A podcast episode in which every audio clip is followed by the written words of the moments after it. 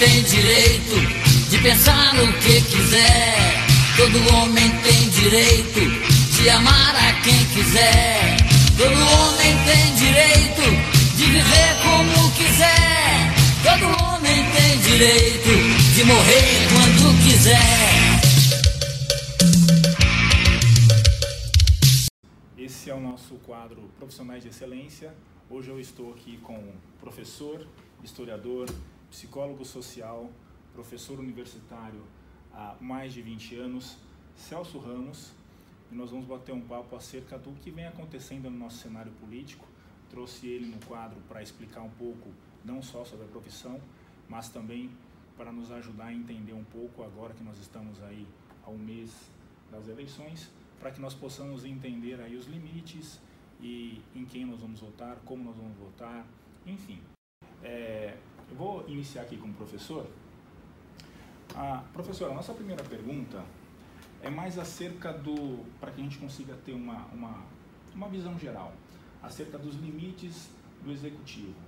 É, até onde vai o presidente, o governador, o prefeito, porque tem-se hoje a ideia de que tudo está nas mãos, a salvação está na mão do presidente. Eu queria que o senhor esclarecesse aqui para a gente como é que funciona um pouco é, a dinâmica dos poderes, sobretudo do executivo, que é o que nós temos agora para que está por vir. Bom, primeiramente agradeço ao William pela oportunidade, é, espero atender as expectativas e que a minha fala sirva para esclarecimento de alguns. Né?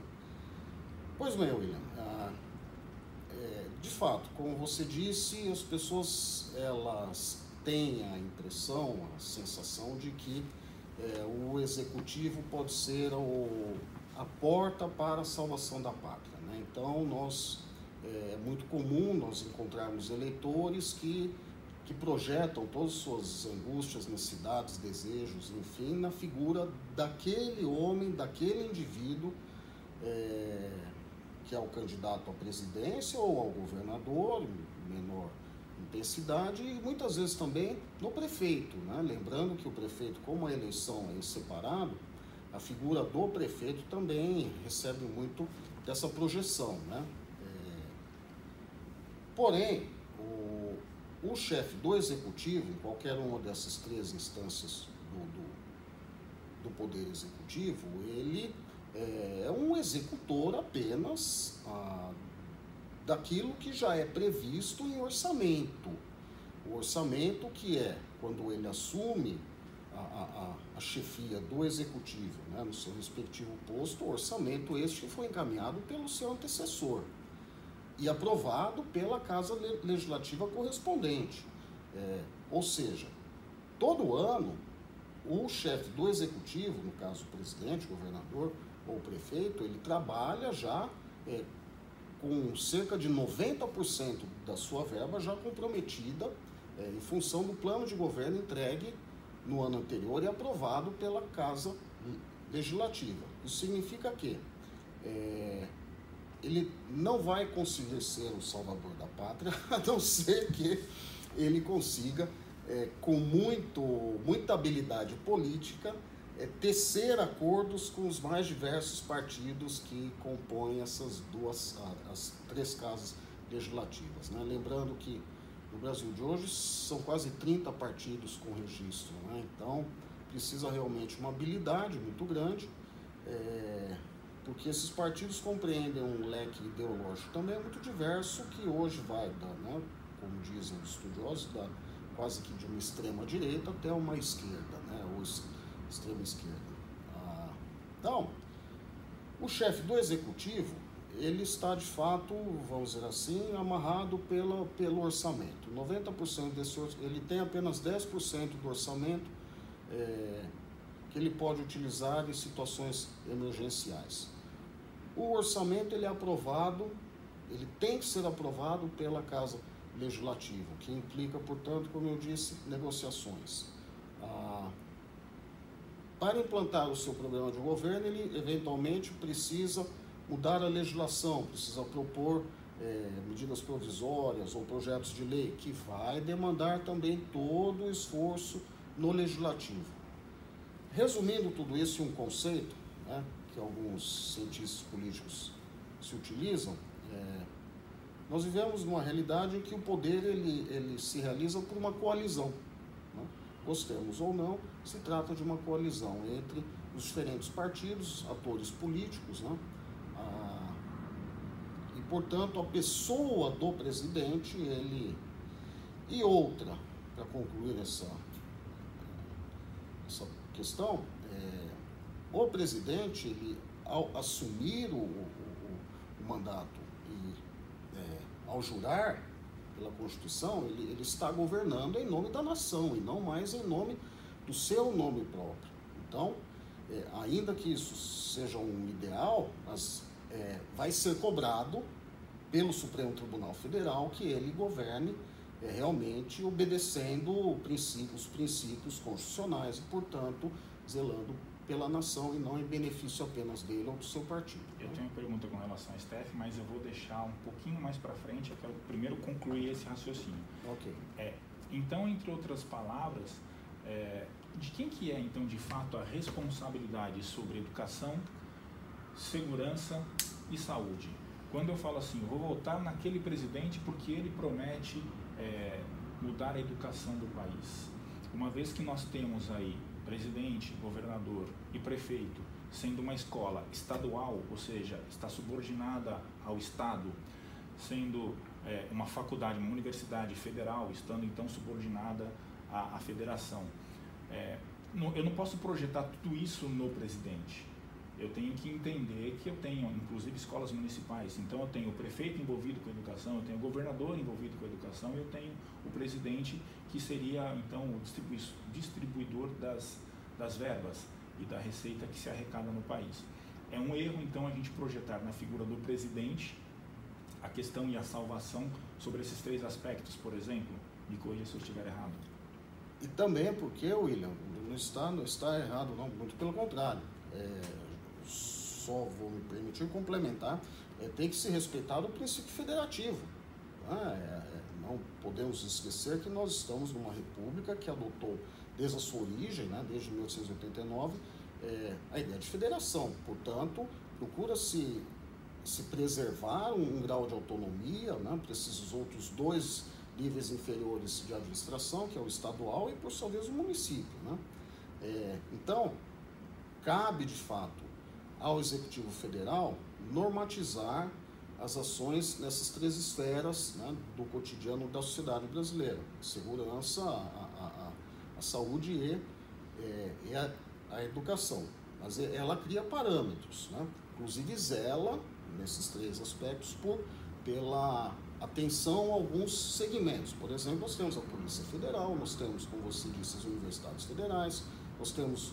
É, é, é, o SUS, que é uma autarquia de nível federal, que cuida de toda a, estrutura da saúde no, no país, mas a, a, execução disso ocorre também em âmbito estadual e âmbito municipal, como você falou. Nós temos escolas estaduais, né? É, escolas municipais, há, procura-se haver um equilíbrio, uma distribuição de responsabilidades. Né?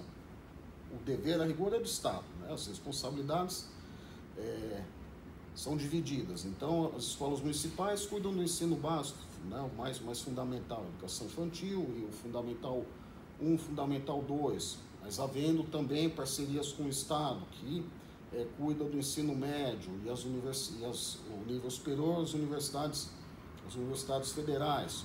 No entanto, nós temos universidades que são estaduais, nós temos é, centros universitários que são municipais, então quer dizer, não há uma é, rigorosamente uma, uma, uma barreira de atuação. Né? É, há mais um, um, um, uma suplementação de energia na educação e na saúde. Com relação é, à segurança, a, está um pouco mais delicada porque envolve Forças Armadas, o controle em última instância sempre das Forças Armadas, portanto, é do, do governo federal, é, mas a segurança cotidiana dos estados é feita pela Polícia Civil e pela Polícia Militar, portanto, comandados diretamente pelo governador do estado, e há municípios que têm a sua guarda nacional, a sua guarda, guarda municipal. Quando a gente escuta, escuta aquele discurso de que o país está ruim, porque a segurança está ruim, então não posso atribuir apenas ao presidente. Tenho que atribuir ao governador do estado. Um minuto. aí, então. Pode ir? Bom, é, no tocante a, especificamente à segurança ou em, em termos gerais? No tocante à segurança, é, eu, eu não posso então atribuir ao presidente como salvador da pátria. Vamos falar um pouquinho então, da, por exemplo, do que aconteceu no Rio de Janeiro. Entrou lá uma intervenção federal e o governador do estado tirou a segurança que era subordinada a ele. É, desse, neste ponto de vista, eu atribuir então a segurança pública apenas ao presidente não está certo. Eu tenho que entender que o que acontece com a gente no cotidiano é responsabilidade do governador ou seja, o discurso hoje de presidente, dos, dos presidenciáveis, em que eles dizem que vão resolver a segurança pública de modo geral, eles também estão usando um discurso um pouco mais populista, ou não? Volta à sua primeira pergunta, né? A ideia de que nós vamos encontrar um, um Messias, um Salvador, um, né? e, e não é isso. Não é isso, né? Volto à, minha resposta anterior, a necessidade das, das das coligações, a necessidade de toda uma negociação, é, em âmbito estadual a mesma coisa, é, e no tocante à segurança pública, é, as variáveis são múltiplas, né, em que se incida de fato questões é, de âmbito policial, adestramento, é, equipamentos, a remuneração, motivação do pessoal nos né, qualquer polícia, seja militar, civil, federal, mas há também as questões de, de, de ordem social, né, que aí extravasa talvez até o nosso próprio, próprio tempo aqui. E a gente vai longe discutindo esse tema? Pois é, então... Eu só queria deixar bem claro, então, que não é um, um, um Messias, como bem o senhor usou na expressão, não é bem é, um Messias, né? Nós temos que ter toda uma política é, em comum acordo com o governo e com prefeituras também.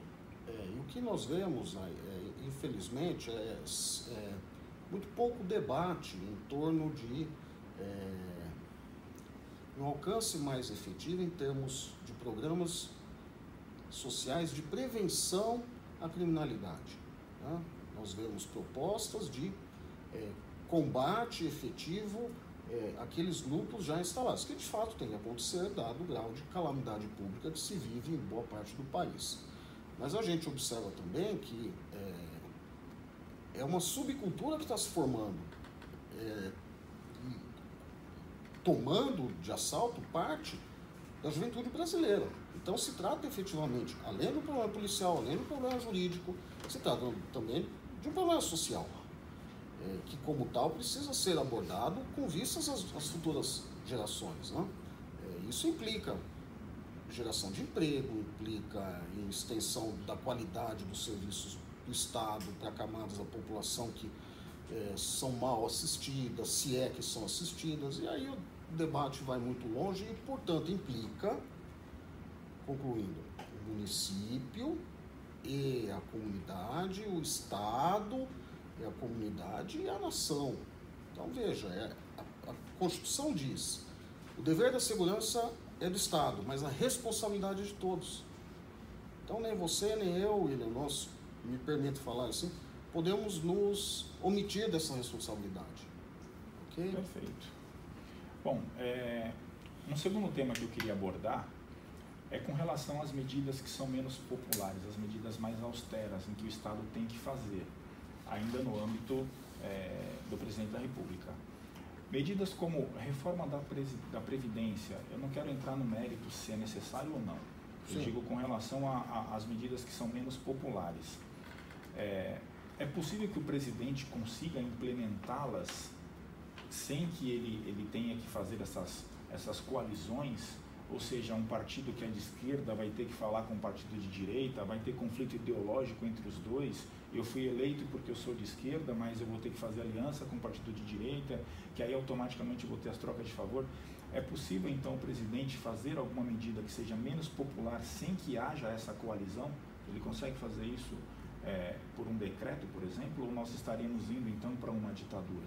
Impossível. Né? Pela, pela força da Constituição, é, a gente não pode esquecer que essa Constituição recebe o, o apelido de Constituição Cidadã justamente porque ela veio é, substituir constituições que haviam sido elaboradas ah, num Estado que cerceava liberdades, etc. Né? Sem entrar nos méritos, mas ah, por isso o nome dela. Então, o, naquela ocasião, né, nesse passado histórico recente, o, a chefia do executivo é, tinha possibilidade de intervir diretamente no legislativo, caçando, caçando ah, mandatos populares, é, fechando o próprio Congresso, é, lembrando que havia apenas dois partidos, né, Arena e MDB, de forma que a, a oposição estava limitadíssima e a censura e, e também as perseguições políticas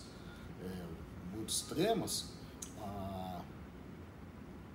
E o, o, executivo nomeava também os, os membros do Supremo é, sem levar em conta a trajetória a, na carreira jurídica daquele indivíduo, né? ainda que os membros sejam indicados hoje ou aprovados né, pelo, pelo, pelo chefe do executivo, naquela ocasião eram, eram apenas as pessoas é, de interesse do próprio executivo. Quer dizer, então, essa nossa Constituição, ela veio nesse contexto histórico, né, de tentar é, ampliar ou resgatar liberdades civis e recuperar a harmonia entre os três poderes. Né? Por isso o nome, repito, Constituição Cidadã.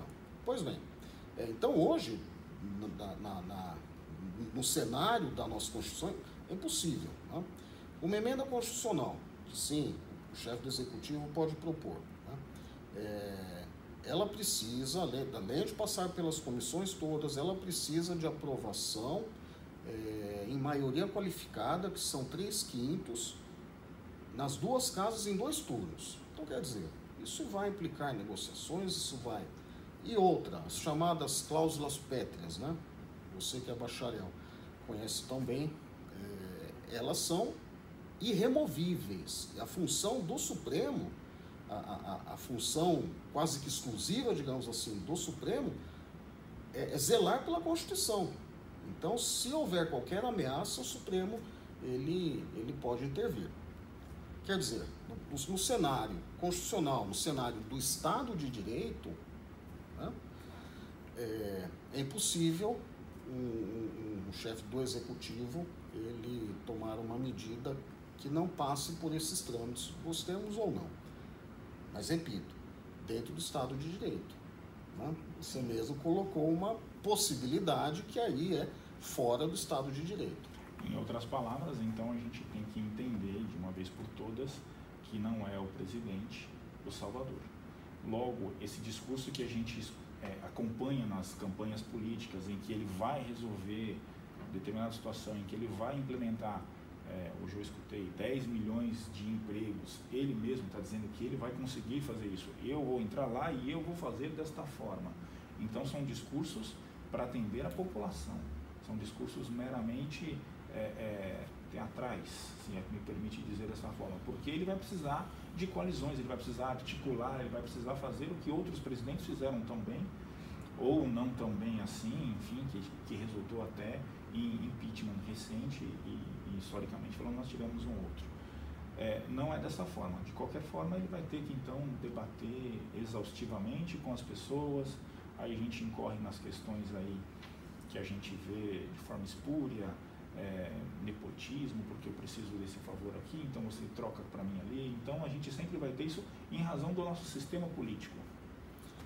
É, eu, o que está sendo aventado por, por algumas, alguns segmentos da sociedade é a reforma política, justamente para que é, os processos políticos, ah, respeitando a democracia, sem sair do Estado de, de, de Direito, pelo contrário, procurando ao máximo ampliar os direitos já, já existentes, tanto os direitos civis como também os direitos sociais. Né?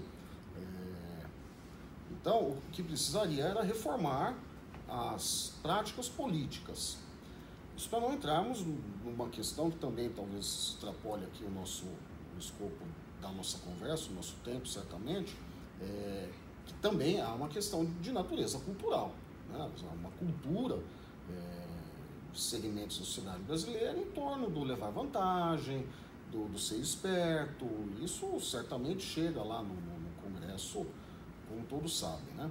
Mas é, no tocante ao, ao rito político, a, preciso dar mais celeridade, preciso, numa, no, no, no, momento em que nós estamos hoje vivendo, é, com recursos tecnológicos que nos garante agilidade em quase todos os segmentos da nossa vida, do nosso cotidiano, é, nas relações, relações de trabalho, nas relações comerciais, até nas relações familiares, internet, etc.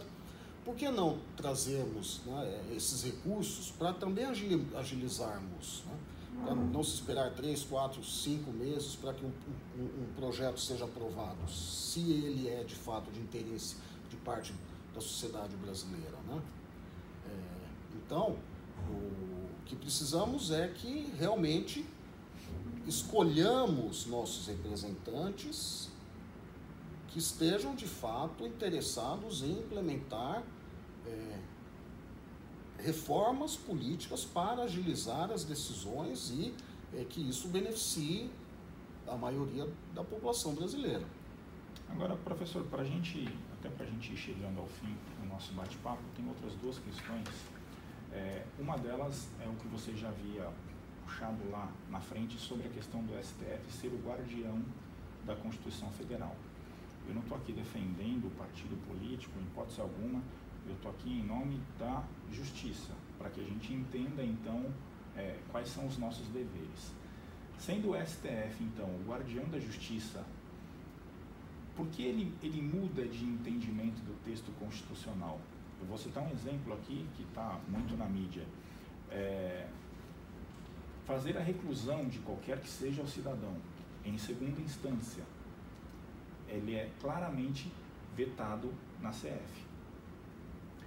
Esse entendimento que fez o STF mudar e prender, então, ou recluir alguém em segunda instância para atender o que talvez seja o clamor popular, é, não seria então o STF o novo legislador? Porque ele não está guardando o texto constitucional, ele está mudando a interpretação do texto.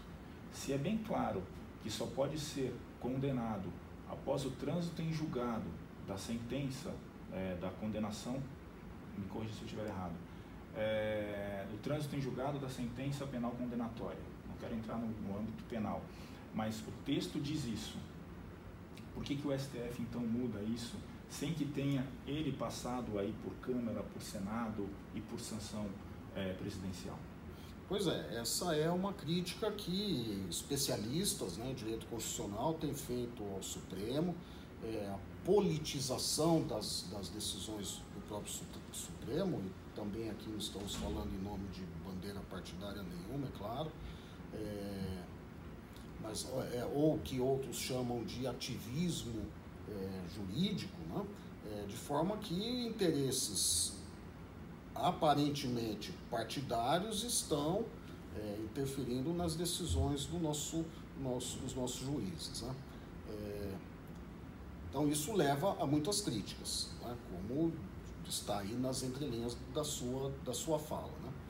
Mas há, por outro lado, aqueles que defendem que o, o texto constitucional ele não é, é pronto e acabado, né? que ele passa por leituras e releituras e que Naturalmente, ao envelhecer o texto constitucional, novos olhares vão sendo feitos sobre ele, é, de forma que é possível, então, que o Supremo ele reinterprete. Isso é legítimo diante da própria natureza social do direito. Né? Ah, ou seja, estamos diante aí de duas concepções de direito, né? É, que seria uma a, mais conservadora, talvez herdeira de uma tradição é, Hanskelsiana, né, do positivismo jurídico, né, é, e, e, que a norma pela norma. Ou seja, uma... que taxativo mantém-se lá. Mantém-se, está lá. É, é, é... A propósito do texto ser taxativo, ainda assim caberia uma, uma segunda interpretação, mesmo sendo lá explícito na Constituição, de que não é possível, pode então o STF mudar o entendimento do que é taxativo, como a questão que você bem colocou do Hans Kelsen, a norma pela norma? Sim, então. É, é um debate na filosofia jurídica, né, também até na própria sociologia jurídica, que é possível uma vez que a, a norma ela, ela é, envelhece em função das próprias transformações pelas quais passa a sociedade, é, os nossos magistrados, e, portanto, é, cabe uma leitura diferente. Bom, ponto, outra linha parágrafo. Né? No entanto, é, mesmo alguns que defendem essa renovação da lei em função da dinâmica da própria sociedade, estão questionando esta ação especificamente do Supremo, porque vem nesta ação muito especificamente, estão saindo do plano mais filosófico e vindo para um plano mais concreto imediato neste exato momento em que vivemos, é que neste caso especificamente é, envolvendo um, um, possível candidato à presidência da República com grandes chances de, de eleição, que de fato houve um uso, um uso político é, do Supremo Tribunal. Né?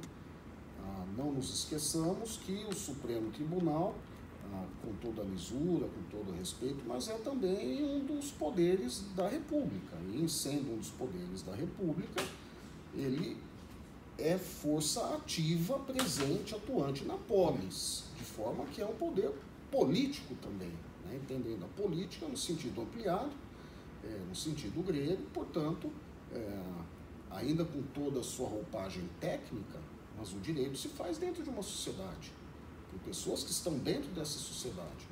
Logo, é, nos permite então concluir que houve uma, um uso político, sim, repito, William, aos nossos espectadores. Né? É, não estou defendendo. Tá? A, a figura política em questão, né?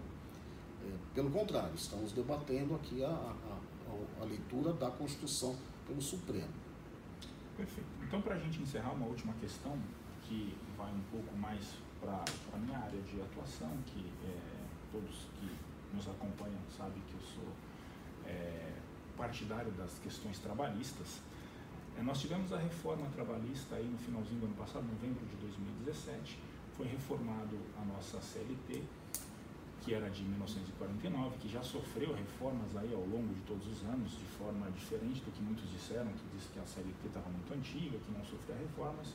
Abre-se aí um parênteses e entende-se que ao longo desses anos todos foi feito várias reformas na CLT. Essa foi uma reforma mais importante, que tivemos aí mais de 100 pontos da CLT que foram reformadas.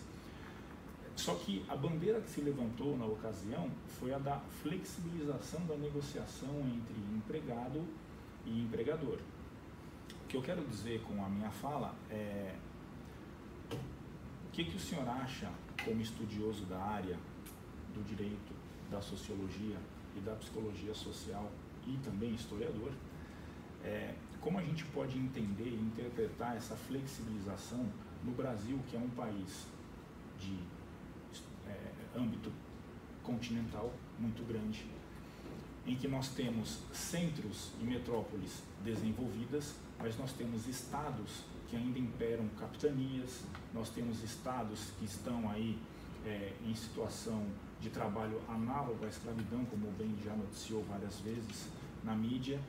É, esse tipo de flexibilização, que ela não pode ser especificamente entendida é, dentro de São Paulo e do estado do Sul, por exemplo, mas ela tem que ser interpretada também no Acre, em Manaus, é, Amazonas de modo geral, enfim, Tocantins, como é que eu vou pensar essa flexibilização da mão de obra em, loca, em locais tão extremos?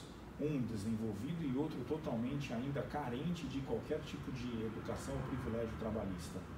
Como é que o senhor vê essa reforma e essa dinâmica que foi imprimida nela de que tem que ser então modernizada as leis do trabalho? Questão complexa, mereciam alguns, algumas horas né, de Primeiro, a estrutura do Estado brasileiro é, é, é, um Estado, ele está a serviço do segmento historicamente, desde, desde o período colonial e, falando como historiador, né, me permito assim, é, do Império e também durante todas as diferentes fases da nossa República, ele sempre esteve a serviço dos, dos grupos de interesse econômico. Né?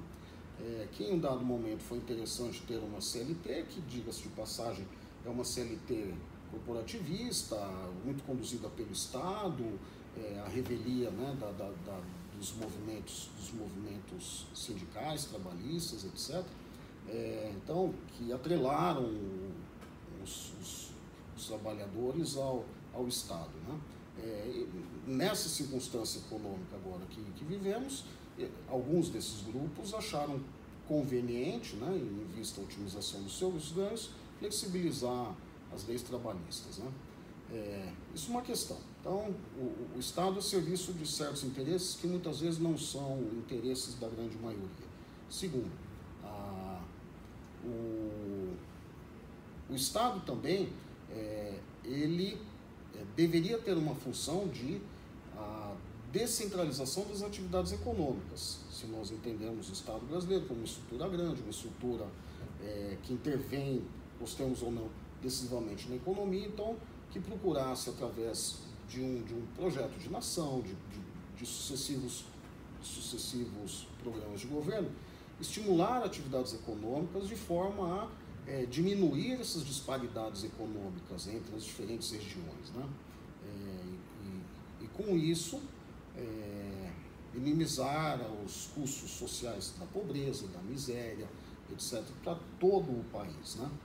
Ah, e terceiro, revermos o próprio Pacto Federativo. Né? É, você colocou, não necessariamente uma região é idêntica a outra, no entanto, nós temos que nos submetermos a a uma mesma lei, porque este Estado, ele, ele, pela tradição jurídica brasileira, ele tem um poder muito grande acima das autonomias regionais. Né? Então, em que pese aí uma aparente contradição na minha fala, né? É, certa medida eu defendo o Estado que estimule atividades econômicas, mas numa outra medida eu defendo é, que o Estado ele é, seja menos atuante nas regiões aonde é, visivelmente já há segmentos da sociedade que podem é, se articular e lutar pelos seus próprios interesses, diferente de outras regiões é, do Brasil, em que de fato, para equilibrar um pouco, a, a, a, para minimizar os efeitos nefastos da miséria, precisaria haver realmente uma ação mais dirigida do Estado. Né? É, não quero dizer com isso também que eu defendo sempre um Estado forte, centralizado, não é isso, mas apenas esse aspecto interventor e se nós buscarmos também na história, N situações do mundo e países capitalistas que em momentos de crise tiveram a necessidade de um Estado mais interventor, foi o New Deal nos Estados Unidos, é, o Estado de Bem-Estar Social na, na, na, Europa, é, depois do pós-guerra, enfim, há, há, vários exemplos que em, embasam essa minha análise. Né? Em tese, William, a ideia de dar autonomia para os diferentes segmentos da sociedade é muito boa. As pessoas, né, é, é, elas vão lutar pelos seus próprios interesses, mas não é a realidade que nós temos, como você mesmo colocou na sua pergunta, ah, em, em, em regiões do Brasil onde as pessoas realmente não têm menor condição de articulação para defender seus próprios interesses, diferente talvez de grandes centros. Né? É, então eu acho que essa essa reforma ela veio é, atender a esses interesses econômicos, interesses é, também que não são todos nem são interesses legitimamente nacionais. Né?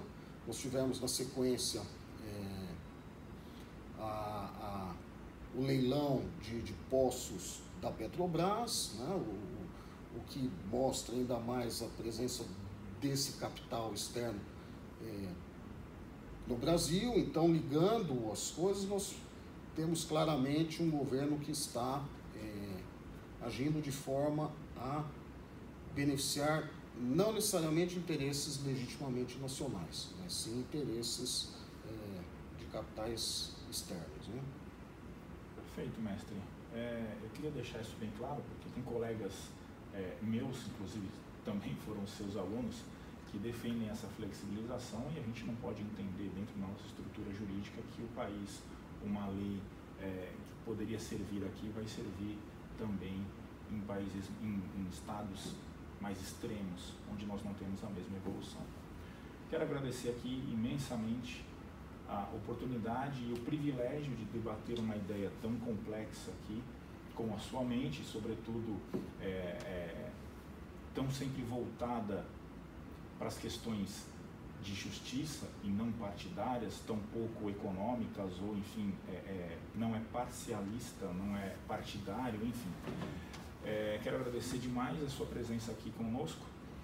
Quero deixar claro para vocês que o nosso quadro Profissional de Excelência vem também para trazer é, as mais diversas profissões, não só as profissões que estão ligadas é, dentro de uma empresa, a profissão de um professor é de suma importância. Eu quero dizer aqui que para mim é a mais importante porque é o professor que forma todas as outras profissões. E se você tiver alguma pergunta neste âmbito ou do âmbito é, histórico, social e queira aqui trazer para nós para que a gente debata então com o professor Celso, por favor, mande para a gente, curta o nosso vídeo, divulgue, compartilhe. Mestre, mais uma vez, obrigado. Eu que agradeço. Muito obrigado pela atenção dos nossos espectadores. Espero ter contribuído de alguma forma para a ampliação do ponto de vista de alguém e, é, caso tenha alguma divergência, por favor, entre em contato. Terei imenso prazer de procurar esclarecer. Obrigado a todos.